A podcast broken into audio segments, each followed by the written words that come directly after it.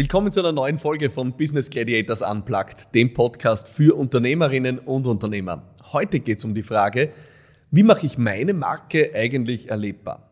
Über Marken wird ja unendlich viel geschrieben und ich gestehe ganz ehrlich, ich habe mich weder wissenschaftlich darin vertieft, äh, noch sonst irgendwie das Handwerk von der Pike auf gelernt, aber ich beschäftige mich dennoch seit 10, 15 Jahren mit der Wirkung von Marken, mit dem, wie sie erlebbar werden und wie sie Menschen letzten Endes begeistern und bewegen. Und ich habe eines festgestellt, dass Marke oft sehr eng betrachtet wird, dass Marke sehr oft verengt wird auf Fragen des Designs, Fragen des eigenen Logos, Fragen der Farbwelt oder der Typografie.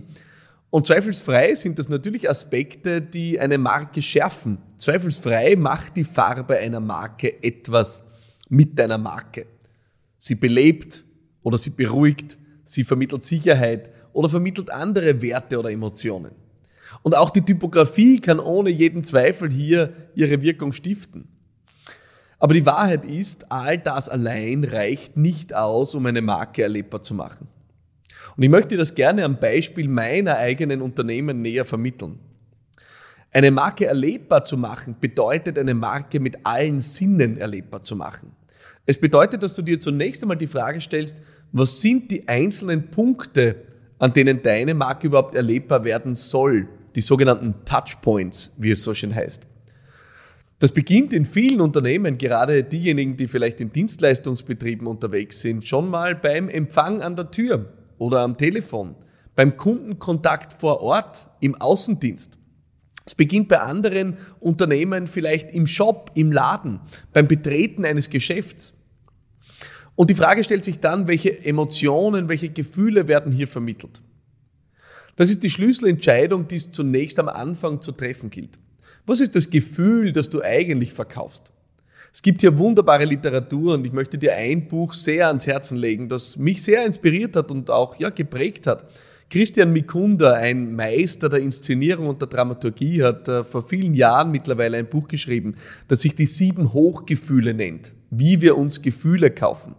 Er beschreibt sehr gut, wie unterschiedlich Inszenierung und Dramaturgie auf unsere Gefühlswelt wirken. Und genau darüber sprechen wir hier.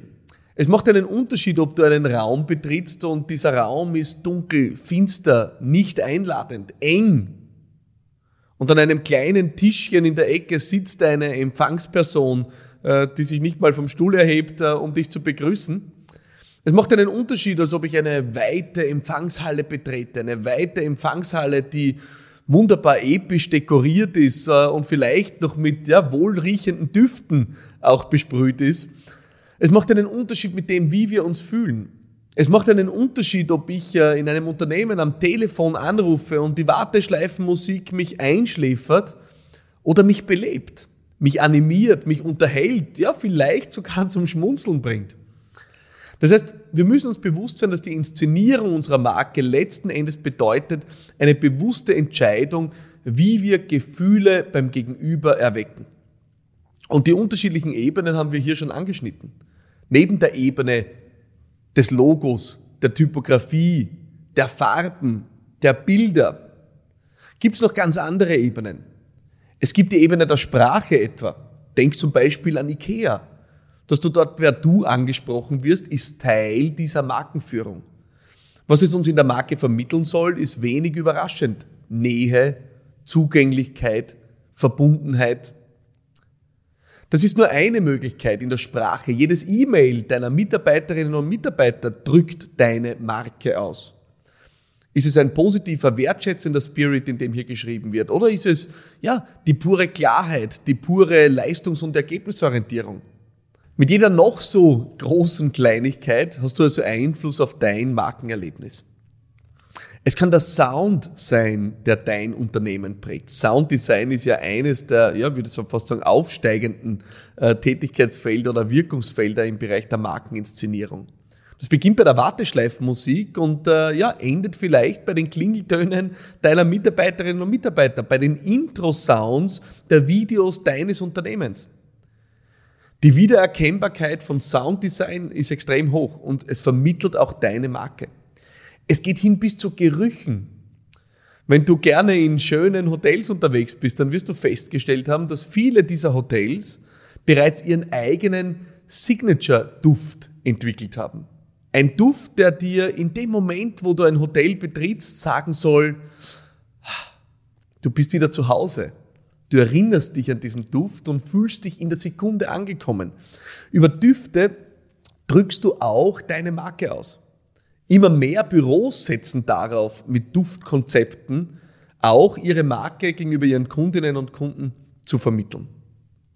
Das sind nur ein paar Beispiele, wie deine Marke wirkt. Es geht noch viel weiter. Es kann in deiner Serviceorientierung sich niederschlagen. Wenn dein Anspruch ist, mit deiner Markenführung deinen Kundinnen und Kunden ein Königsgefühl zu verleihen, so wie das mein Anspruch ist mit meinem Unternehmen, dann wirst du dir gut überlegen, etwa wie du den Kaffee deinen Kunden servierst. Ist das der Kaffee im Pappbecher oder ist es ja äh, das mundgeblasene Glas, in dem dieser Kaffee formvoll endet, mit äh, perfektem Schaum serviert wird, mit einer kleinen Köstlichkeit, die aus Feinster Konfiserie stammt? Dann ist das ein Erlebnis, das deinem Kunden ein Königsgefühl beschert und es ist Teil deiner Markeninszenierung. Die Gestaltung von Räumen hat unglaublichen Einfluss darauf, wie wird deine Marke wahrgenommen. Ist es Weite oder Enge, die du hier zeigst? Ist es die Fülle oder ist es das Abenteuer, das du hier inszenierst? Komme ich in einen weiten Raum, der ja, meinen Blick ausfüllt oder komme ich in ein kleines, fast spielerisches Labyrinth mit kleinen Räumen, das mir Kreativität signalisiert? Ich kann mich gut erinnern, als ich äh, mein Unternehmen gegründet habe, habe ich mir viel in den USA angeschaut. Ich habe mir angeschaut, äh, was machen Unternehmen in meiner Branche. Und ich erinnere mich an eine wirklich großartige Boutique-Agentur, wie es so schön heißt, die sich auch räumlich als Boutique-Agentur inszeniert hat. Sie hat in einem Wohnhaus logiert und man ist wirklich durch kleine, verwinkelte, wohnlich eingerichtete Räume marschiert, wo die Mitarbeiterinnen und Mitarbeiter ihr tägliches Werk verrichtet haben. Eine andere Agentur, die ich besucht habe, wollte offenbar ihr Weltformat vermitteln. Sie hat auf einer Turmetage logiert, im Großraumbüro, mächtig, weit und ja, mit großem Weitblick ausgestattet. Wollte sie mir zeigen, dass sie Format hat. Das heißt, auch die Raumgestaltung wirkt auf deine Marke. Was ich dir zeigen will mit diesen Ausführungen ist, dass du verstehst, dass du weit mehr Hebel in der Hand hast in deiner Markenführung als bloß die Entscheidung über ja, die Farbe, das Logo oder die Schriftart deiner Marke. Viel wichtiger ist, wie du jeden Tag deine Marke lebst. Das Verhalten deiner Mitarbeiterinnen und Mitarbeiter drückt Marke aus. Der Umgang mit Kundinnen und Kunden in schwierigen Situationen drückt Marke aus. Weil letztlich ist Marke nicht mehr oder weniger als der Ausdruck von Werten. Der Ausdruck von Werten, wofür du stehst, woran du glaubst, wovon du überzeugt bist. Diese Werte schlagen sich in deinen Produkten nieder. Diese Werte schlagen sich wahrscheinlich auch in deiner tatsächlichen Markengestaltung im engeren Sinn in Form des Designs nieder. Und sie sollen sich auch im Markenverhalten niederschlagen. Aus meiner Sicht der größte Hebel fürs Aufladen deiner Marke. Mit dem Verhalten deines Unternehmens und allen Menschen, die dein Unternehmen ausmachen, werden Kundinnen und Kunden und die Öffentlichkeit jeden Tag unzählige Male konfrontiert. Das heißt, kleine Schräubchen, die du hier drehst, um das Bild deiner Marke zu adaptieren, können über Zeit unglaublich große Wirkung entfalten. Ich hoffe, das ist für dich eine kleine Inspiration, einen neuen Blick auf das Thema Markenerlebnis zu wagen. Und vielleicht gehst du heute mit einem anderen Blick durch dein Büro. Vielleicht fällt dir etwas in deiner Empfangssituation auf, wo du dir denkst, das vermittelt nicht das, was wir als Marke vermitteln wollen. Vielleicht nimmst du eine Verkaufsunterlage zur Hand und denkst dir, dieses Material ist nicht dazu angedacht, die Hochwertigkeit unserer Marke zu symbolisieren. Oder vielleicht hörst du einfach nur bei einem Gespräch von Mitarbeiterinnen und Mitarbeitern zu und denkst dir, diese Interaktion mit unseren Kunden müssen wir im Sinne unserer Marke auf ein neues Level heben. Egal was es ist. Dein Markenerlebnis hast du in der Hand. Du prägst es jeden Tag mit deinen Entscheidungen, deinem Verhalten und der Inszenierung deiner Marke, wie du sie jeden Tag erlebbar machst. Ich hoffe, das war für dich eine kleine Inspiration in die Welt des Markenerlebnisses. Ich freue mich sehr, wenn du nächste Woche wieder dabei bist bei Business Gladiators Unplugged, dem Podcast für Unternehmerinnen und Unternehmer. Jede Woche geht es hier um eine Frage und diese Frage könnte deine sein. Geh jetzt auf meine Website philippmarathoner.com slash podcast und lass mich deine Frage wissen. Es wäre mir eine große Freude, sie zu beantworten. Vergiss nicht, den Podcast zu abonnieren, egal auf welcher Plattform, Spotify, iTunes oder auch auf Amazon Music. Wir sind auf allen Plattformen vertreten. Ich freue mich sehr, wenn du nächste Woche wieder dabei bist. Vielen Dank.